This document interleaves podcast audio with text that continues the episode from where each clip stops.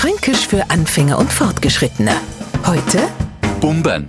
Ein schlimmst Bumbern ist, wenn man's nicht abschalten kann. Das kennt ja jeder, der einen Nachbarn hat, der zum Beispiel 25 Bilder aufhängt und dreieinhalb Stunden Nägel in die Wand schlägt.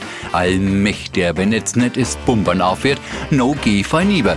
Geht man noch lieber und der macht nicht gleich auf, no bumbern mir an seine Tür. Morgen im vierten Stock laufen, weil der Aufzug kaputt ist, trinkt man zu viel Kaffee oder ist frisch verliebt, no, da lebt man, wer ist Herz bumbert. Wenn wir jetzt einen Neufranken bitten, bumbern zu übersetzen, dann wollen wir nicht, dass er aus Verlegenheit schweißnasse Hände bekommt oder sein Herz vor Aufregung schneller bumbert. Wir machen es ihm leicht, bumbern, es ist fränkische Klopfen. Fränkisch für Anfänger und Fortgeschrittene.